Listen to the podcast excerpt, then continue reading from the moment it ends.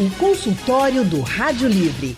Faça a sua consulta pelo telefone 3421 3148.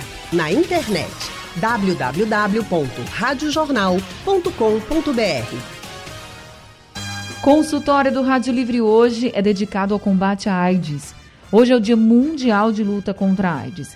Segundo dados disponíveis pelo Ministério da Saúde, quase 40 milhões de pessoas estavam vivendo com HIV no mundo todo em 2020. E por isso o consultório do Rádio Livre hoje vai falar sobre a AIDS e também sobre o acesso a exames e tratamento. Quem está com a gente é o médico infectologista Gabriel Serrano. Doutor Gabriel também é consultor, tem especialização em saúde da família, trabalha no IMIP, na HF Brasil e no município de Olinda. Doutor Gabriel Serrano, muito boa tarde, seja bem-vindo ao consultório do Rádio Livre. Boa tarde, Anne, um prazer falar com você falar com todos nessa data tão importante sobre um tema é, é, que a gente precisa cada vez mais falar e conscientizar a população sobre. É verdade, viu? E quem também está com a gente aqui no consultório do Rádio Livre é Vladimir Reis. Ele é o coordenador geral do GTP, que é a única instituição do Norte e Nordeste que é coordenada por pessoas que vivem com HIV. Vladimir também preside o Conselho de Defesa de Direitos Humanos aqui de Pernambuco e hoje está com a gente aqui no nosso consultório. Vladimir, seja muito bem-vindo ao consultório do Rádio Livre. Boa tarde. Vladimir, a gente está com um probleminha no seu áudio. Será que ele está com o microfone desligado? Alô? Agora, agora Alô? estamos lhe ouvindo. Muito obrigada. É... Boa tarde, Anne. É, boa tarde aos ouvintes da Rádio Jornal, ao seu programa, o consultório do Rádio Livre, né? Sempre foi uma grande oportunidade poder estar conversando com vocês, esclarecendo mais sobre a epidemia do HIV, né? É, o, esse ano faz 40 anos das primeiras infecções também, viu, Ana? Ana? Então, a gente não está comemorando, a gente está alertando, como você expressou os dados, sobre esse momento atual do Brasil e do estado de Pernambuco. É verdade, viu, Vladimir? A gente tem que fazer esse alerta, de fato. O consórcio do Rádio Livre também está aqui para fazer esse alerta. Eu já queria conversar também com o doutor Gabriel Serrano, que tem essa vivência com pacientes né, que vivem com HIV. Doutor Gabriel, o que, é que o senhor percebe? O senhor percebe uma diminuição no número de pessoas que, que estão com AIDS ou o senhor ainda percebe um aumento aqui no, entre os seus pacientes, né? É, Anne, é muito boa essa pergunta, mas a primeira coisa que a gente tem que falar sobre esse tema e deixar muito claro é que HIV é uma coisa e AIDS é outra coisa. Né? A, o HIV é o vírus que, quando não é tratado, pode levar o paciente a desenvolver AIDS, que é a síndrome da imunodeficiência adquirida.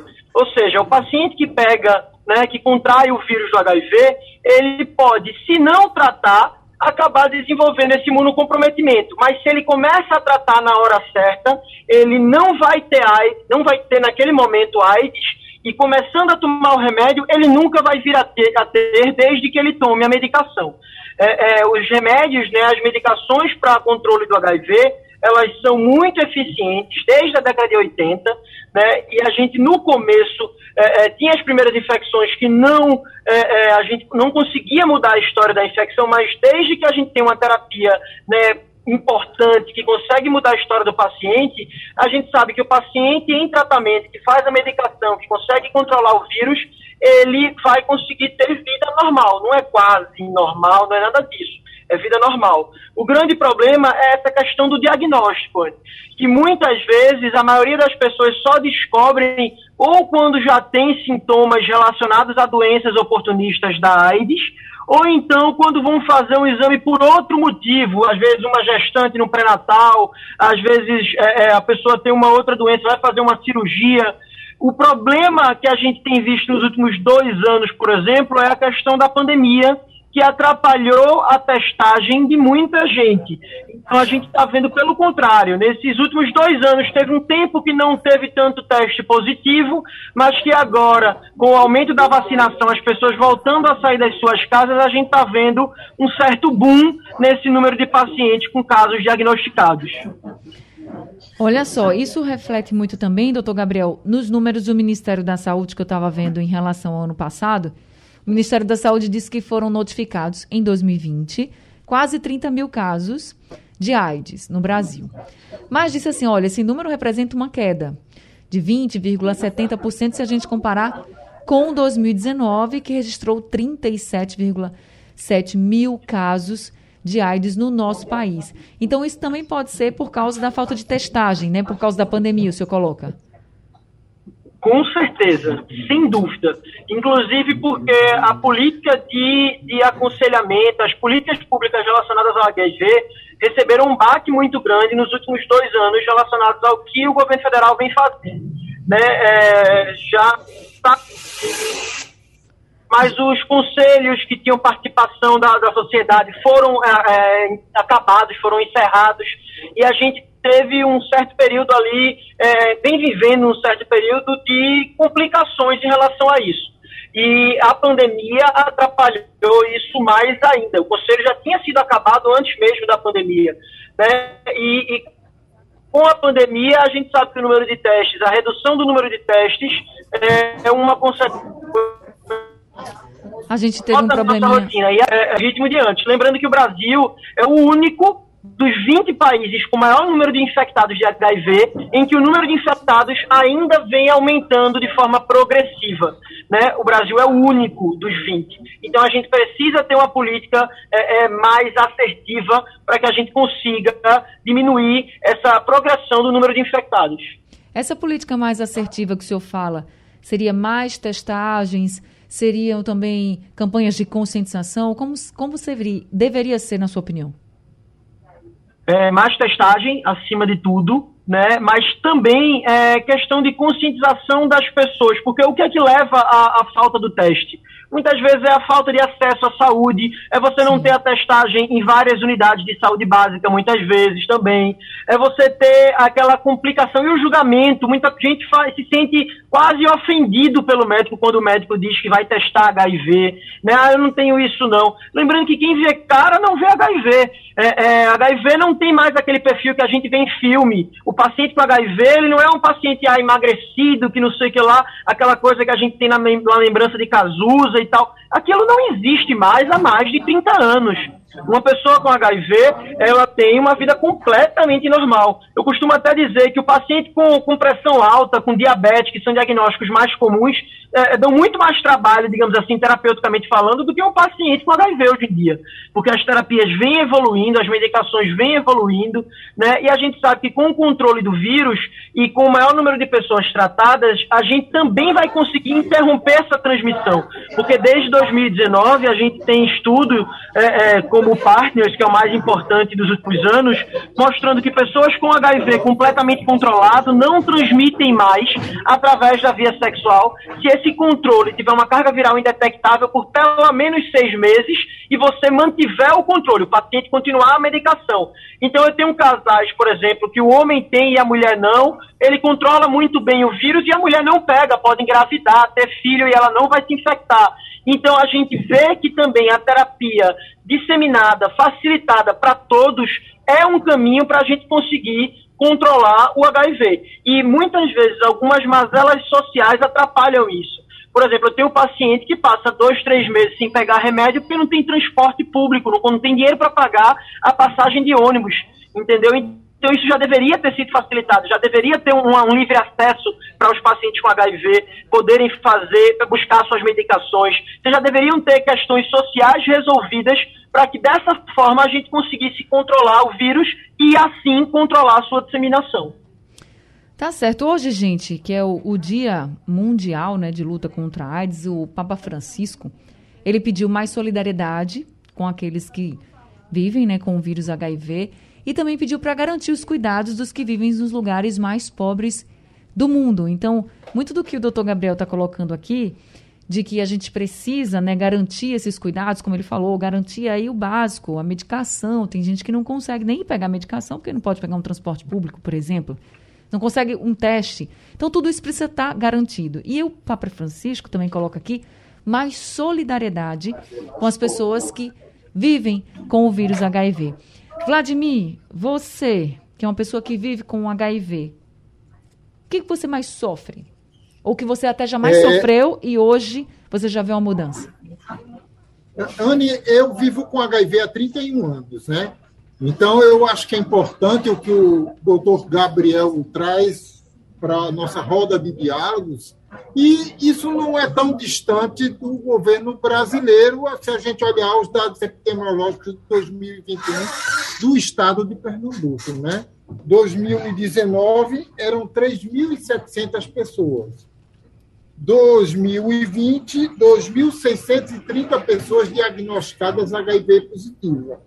2021, 2.178. Ou seja, é, Anne, as pessoas tiveram dificuldades para se transportar por causa da pandemia do Covid, muitas pessoas tiveram a dificuldade desse lugar. As outras questões desse parâmetro dessa pandemia do Covid, que empobreceu a população, né? Porque a gente não vive num país pobre, a gente vive num país desigual.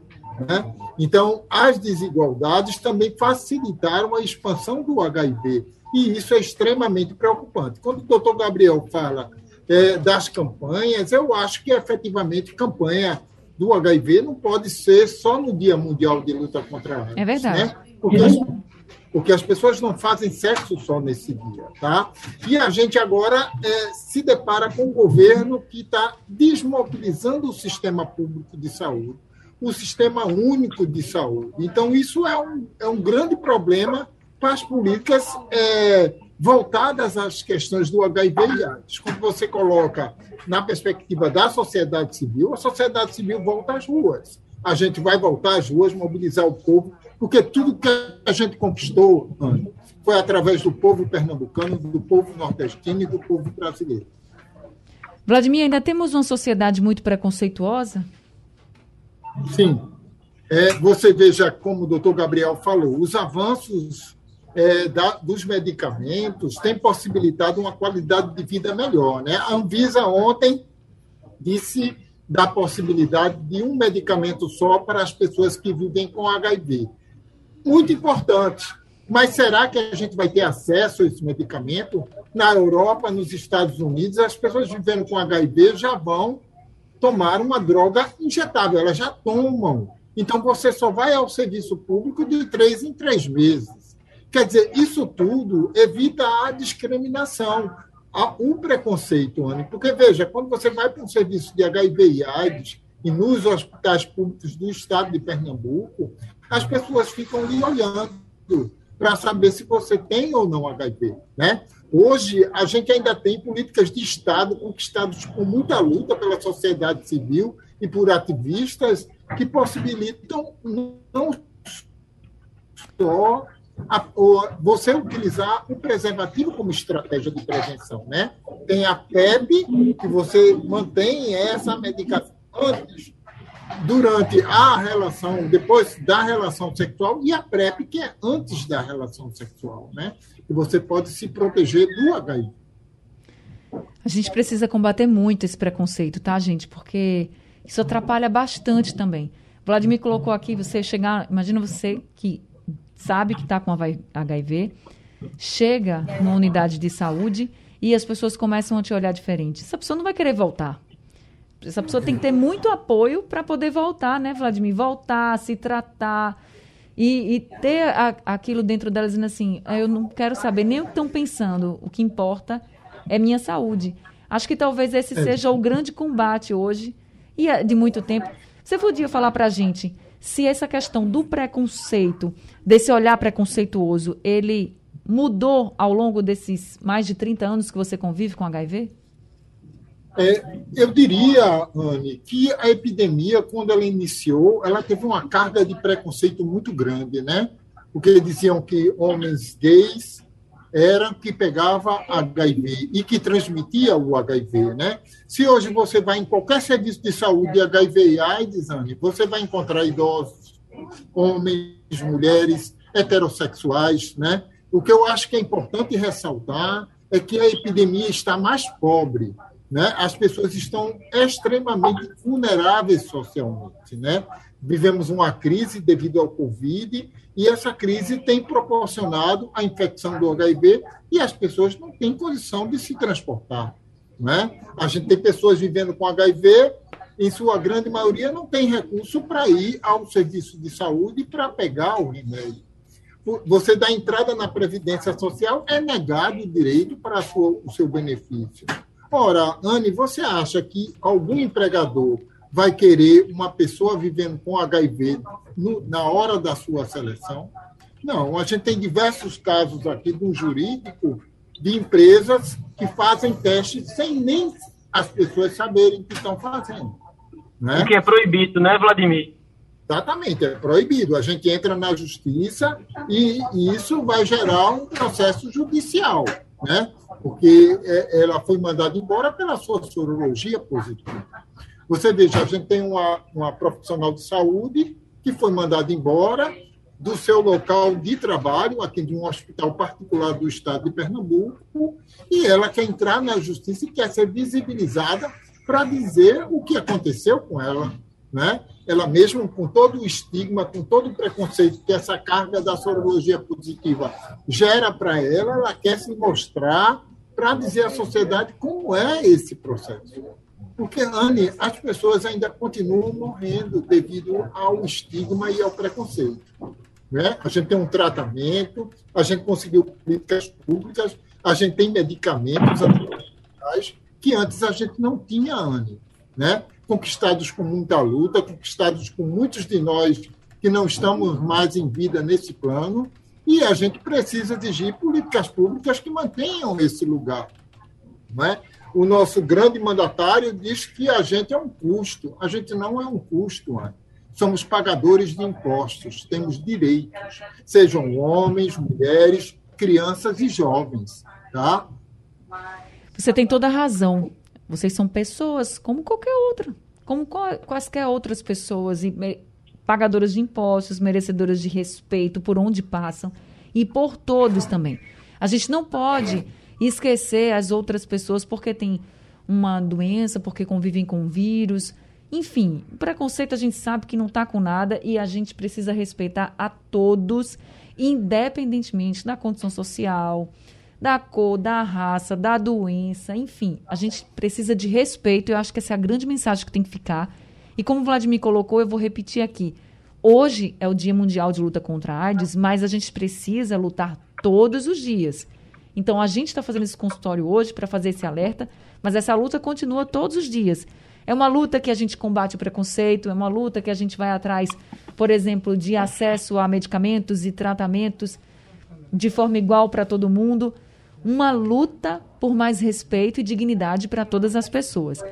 Consultório do Rádio Livre hoje, falando sobre o Dia Mundial de Combate à AIDS, também falando sobre acesso a tratamentos, a exames nós estamos conversando com o médico infectologista Dr. Gabriel Serrano, também com Vladimir Reis, que é coordenador geral do GTP e é uma pessoa que vive com HIV há mais de 30 anos. Nós já temos ouvintes aqui com a gente por telefone.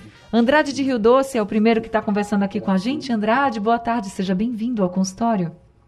Boa tarde, minha querida Anne Barreto. Boa tarde, doutor Gabriel Serrano.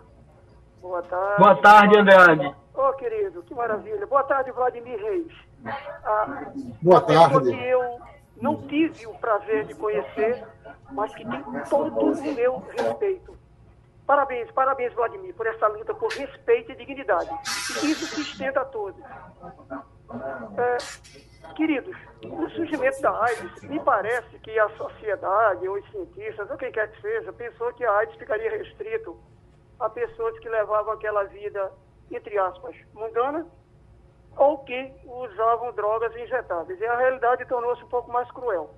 Ela se, se estendia. Tá? E acredito eu que se o vírus HIV tivesse a voracidade de uma Covid, a cura para o HIV, para os portadores da HIV, já estaria aí, já teria batido a porta de todos há muitos anos. Tá? Eu acho que deveria ser levado mais a sério o sofrimento do ser humano. Tá? Cada ser humano tem sua história, mas isso deveria ser levado muito a sério. Minha pergunta, queridos, é basicamente isso. O, o, qual a diferença entre o vírus HIV e o vírus da Covid-19? Por que a Covid tem essa capacidade tão voraz de se modificar de novas cepas e o HIV parece que ficou por ali quietinho, quer dizer, entre aspas, fazendo suas vidas, mas não com tanta velocidade. Obrigada, amigos. Obrigada, viu, Andrade? Deixa eu passar então sua pergunta para o doutor Gabriel Serrano, que sabe muito bem falar desses dois vírus. É, Anne, é importante a gente deixar claro que a principal diferença dos dois vírus é o meio de transmissão. É, o vírus do HIV, ele muda muito mais do que o vírus da Covid, na verdade. A questão é que a transmissão do HIV se dá através da amamentação do sangue, né, contato com o sangue contaminado, ou então através da relação sexual daquelas pessoas que não estão fazendo tratamento, não têm o vírus controlado pelo tempo necessário. Mas o vírus do HIV ele muda cerca de 30 mil vezes por dia né? É, é, é assim, ele tem uma capacidade de mudar muito grande. É por isso, inclusive, que o tratamento do HIV também é algo que não é tão simples. Não tem como a gente fazer, ensinar para o nosso sistema imunológico a, a reconhecer se um vírus do HIV entrar e combater aquele vírus porque o vírus ele muda muito, ele está sempre diferente do que ele era antes. É, é, por isso que as medicações elas vão nas enzimas dos vírus que têm uma capacidade de mutar mais lenta né? É, é, e, mesmo assim a gente tem essa dificuldade toda de controlar. O vírus da Covid, por ele ter uma transmissão pela via aérea e por a gente ter um grande número de pessoas que são infectadas e estão, estão transmitindo, mesmo sendo assintomáticas, ele tem essa capacidade de transmissão é, é, mais fácil, digamos assim. Então, uma coisa é o quanto você consegue transmitir e o quanto o agente muda. Outra coisa é a forma dessa transmissão. O vírus do HIV ele tem uma forma é, diferente do vírus da Covid, porque ele é transmitido através da via aérea. E são vírus diferentes. Um é um vírus, o outro é o que a gente chama de retrovírus, que é uma espécie, digamos, uma, um tipozinho de vírus diferente. Então tem características que mudam um pouco aí essa história. Mas o que a gente tem que lembrar é o que a gente estava dizendo até agora, que a gente tem que combater o vírus. A gente tem que combater a propagação do vírus e não combater quem vive com ele. A gente não tem que combater a pessoa portadora do vírus. A gente tem que combater o vírus. A gente tem que combater o agente infeccioso. Doutor Gabriel, e vacina para combater o HIV? Anne, a gente tem atualmente uma vacina. Vacina, lembrando, né? A gente tem algumas medicações injetáveis como o Vladimir disse, que, que no ano passado começaram a ser feitas na Europa e nos Estados Unidos. O paciente faz de dois em dois, três em três meses, é, é, que a gente tem com a Intraverina e o Cabotegravir, que são medicações novas. A gente tem é, isso, o paciente não precisaria fazer medicação oral, é, lembrando que isso seria apenas para aqueles pacientes que já estivessem controlados. Temos medicações, temos vacinas para evitar que a pessoa venha pegar que estão sendo estudadas, já estão num, num período avançado, começaram a, a, os testes de fase 3 esse ano, e a gente tem é, a tentativa de cura. Né? Falando de vacina para não pegar, e te, tem uma promessa muito boa chegando aí, mas isso é para quem não tem. Para os pacientes com HIV, a chance de cura também está cada vez mais próxima, e o Brasil é um dos países mais avançados em relação a isso, mas não por causa do governo federal, infelizmente, por causa do estudo do Dr. Ricardo Dias, que é um médico de São Paulo, que vem desenvolvendo técnicas de tratamento. Porque o vírus do HIV, depois de controlado, ele fica como se fosse um pouquinho escondido no santuário viral, que é um local como se fosse uma mancha na brincadeira de pega-pega, em que o remédio não consegue entrar. Então, a gente precisa tirar o vírus daquele local e não deixar ele entrar de novo para dizer que o vírus foi embora. Isso aconteceu com dois pacientes até hoje, mas porque eles tinham mutações genéticas, que é a Delta 32. O primeiro paciente é o conhecido caso como o Homem de Berlim, né? É, e a gente tem, isso foi confirmado agora há pouco nesses dois casos, e eles tiveram um tipo de câncer, precisaram fazer um transplante de medula. A primeira medula não pegou, no caso do homem de Berlim, ele teve que fazer um segundo transplante. Essa medula que ele recebeu também era de um paciente que tinha é, a mesma mutação que ele, então foi uma série de coincidências, mas também serviram para a gente notar que há um caminho a ser seguido na tentativa de cura do paciente com HIV. Então, é, é, isso está cada vez mais avançado. Acho muito difícil que a cura do HIV nunca chegue. Eu não sei se ela vai ser daqui a 5, 10 ou 50 anos, mas eu acho que a gente está é, é, numa promessa muito grande de que isso pode chegar muito antes do que a gente imagina. A gente então, tem... Eu queria salientar também que claro. aqui houve um estudo né, que chegou até a segunda fase aqui no estado de Pernambuco, através do Dr. Luiz Cláudio Arras de Alencar, pelo LICA, pela Universidade Federal de Pernambuco, que chegou até a sua segunda fase. Né? Ela não houve continuidade, porque o financiamento era praticamente todo de uma pessoa vivendo com HIV da França. Né? E ela foi, ela foi a óbito, então não teve mais recurso para dar continuidade. Então, eu acho que muito desse lugar, tanto na perspectiva de medicamento como na perspectiva de cura, a gente deve sempre atentar para um detalhe, né? A gente está falando de indústrias farmacêuticas elas vendem remédio, não é isso? Então, a gente, enquanto sociedade civil, tem que fazer um controle social mais efetivo, né? verificar o porquê da dificuldade. A, essa segunda fase da vacina terapêutica para pessoas vivendo com HIV do estado de Pernambuco, ela foi encaminhada para São Paulo e algumas das técnicas utilizadas são essas que têm dentro da perspectiva da vacina terapêutica. Mas aí você vê no mundo quantas vacinas terapêuticas ainda estão em fase embrionária, né? Enquanto as vacinas preventivas têm um grande nível de, de busca para esse lugar. Então, eu acho que é sempre importante a gente ressaltar isso, né? A indústria farmacêutica ela quer que a gente tome remédio, né? Porque todo mês a gente vai lá e pega o remédio, né? Então, isso é importante. A gente, como sociedade civil, vê dentro desse propósito. Agora, tem grandes pesquisadores, tem grandes é, pessoas que estão dentro desse parâmetro da busca de uma cura, né? E a gente acredita muito nelas, né? O doutor Luiz Cláudio chegou até a sua segunda fase. Do... Agora... Muito bem dito. Só um adendo, Vladimir. É, doutor Luiz, é, Luiz Cláudio, doutor Lula Reis é uma sumidade e, e sabe tudo do assunto, inclusive é meu colega e, e trabalho com ele no IMIP. É, realmente a gente sabe que a falta de investimento é, dos governos é, é, algo que atrapalha muito a progressão dessa, dessa busca, desse tratamento, dessa cura. Né? É, mas a gente tem que lembrar é, um outro ponto que as indústrias farmacêuticas elas também teriam interesse, até uma coisa que eu escuto muito. Ah, mas ninguém encontra cura porque a indústria farmacêutica quer vender remédio. É verdade, tem muita indústria farmacêutica que quer vender remédio é, e prefere que até não investir nisso, porque seria um investimento muito grande, mas a gente sabe também que não é tão simples é, e, e, que provavelmente a indústria que conseguisse descobrir a cura do HIV, ela ganharia muito mais dinheiro do que qualquer remédio. Então não é apenas por isso, para vender remédio, que a indústria deixa de, de investir nisso. É porque infelizmente, é um investimento muito alto que muitas indústrias não estão dispostas a fazer e muitos governos não estão dispostos também a fazer. Eles não percebem que investir no tratamento, numa cura, é um investimento, é uma economia de saúde pública. Você vai deixar de gastar com algumas coisas para ter que gastar em outra. É feito o um raciocínio atrasado no país da gente de, de ter lugares que a gente não tem saneamento básico. A gente sabendo que a cada real que você investe em saneamento básico, você economiza dois reais no SUS. E mesmo assim a gente tem esse investimento em saúde, é, em saneamento que a gente vê no país da gente, irrisório. Então a gente precisa entender sim que falta investimento e a gente, Vladimir está certo quando ele diz isso. A gente precisa lutar para que existam novas opções terapêuticas, para que opções terapêuticas de outros países sejam trazidas aqui para o Brasil. Existem medicações super modernas que já deveriam ser feitas aqui e não foram ainda é, é, trazidas para o nosso país e para os nossos pacientes. Doutor Gabriel Vladimir Jaziel de Beberibe está com a gente ao telefone. Jaziel, boa tarde, seja bem-vindo ao consultório. Boa tarde. Está me ouvindo, Anne? Sim, estou lhe ouvindo.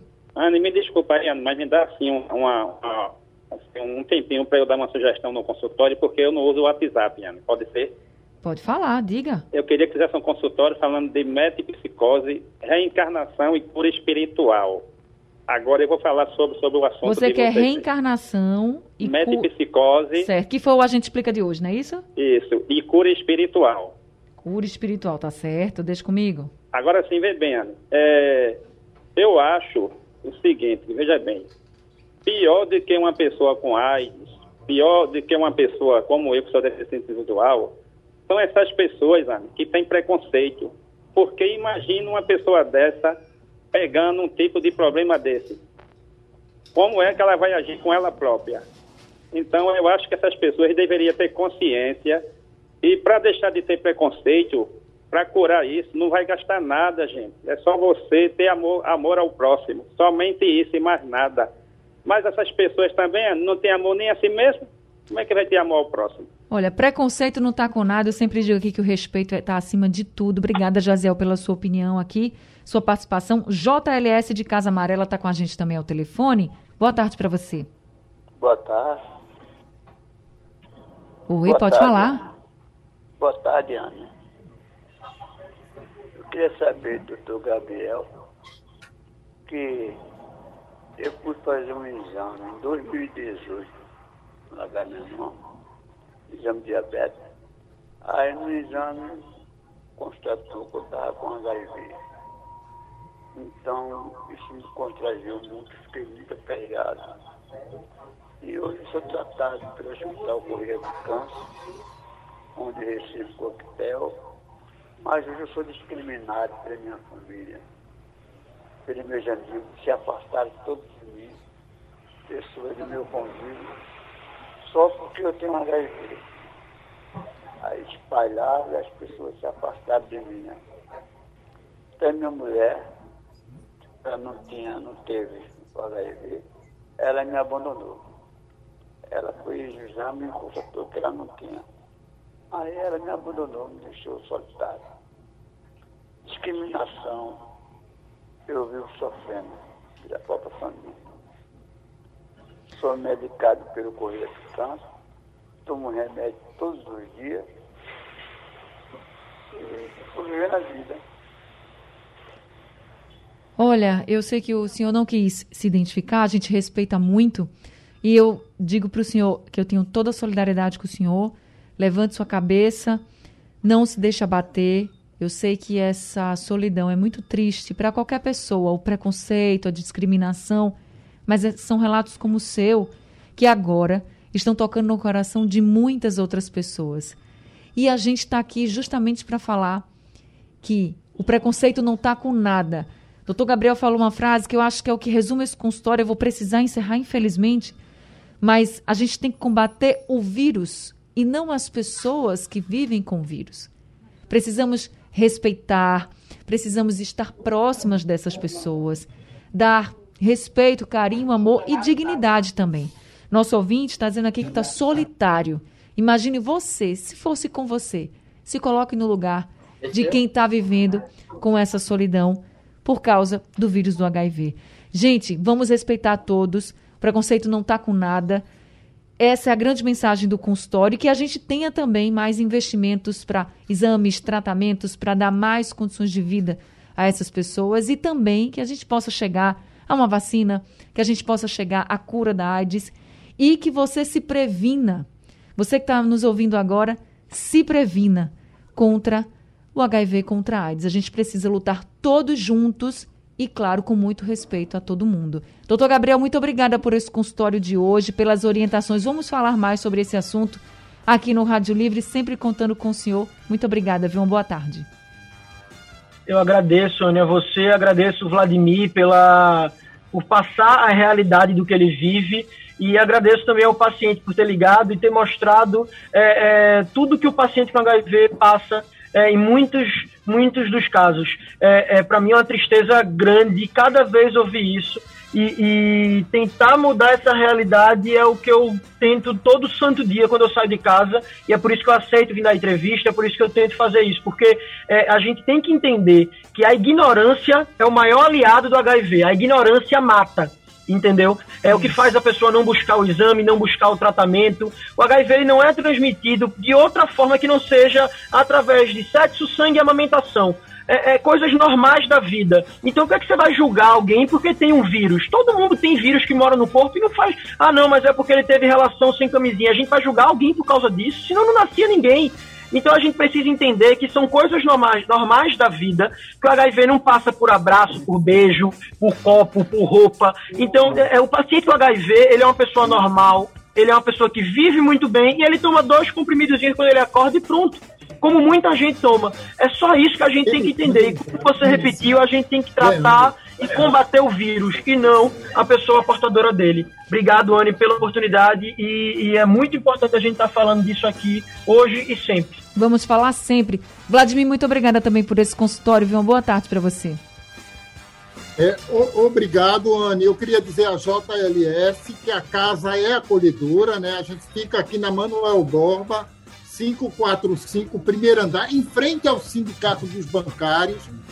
Eu sou uma pessoa vivendo com HIV, fundadora dessa instituição. Muitas pessoas aqui do corpo técnico vivem com HIV e convivem com o HIV. Então, nessa casa, você vai ser acolhido, vai dar continuidade, vai conhecer outras pessoas que passaram por essa situação como você, homens, mulheres, crianças e jovens, e que estão dando continuidade à sua vida. Venha para cá, que é o que é o seu lugar. É isso, apoio é tudo, respeito também. Obrigada, Vladimir, seja sempre muito bem-vindo aqui com a gente. Obrigada Boa, a todos os ouvintes. Sugestão ou comentário sobre o programa que você acaba de ouvir, envie para o nosso WhatsApp 99147 8520.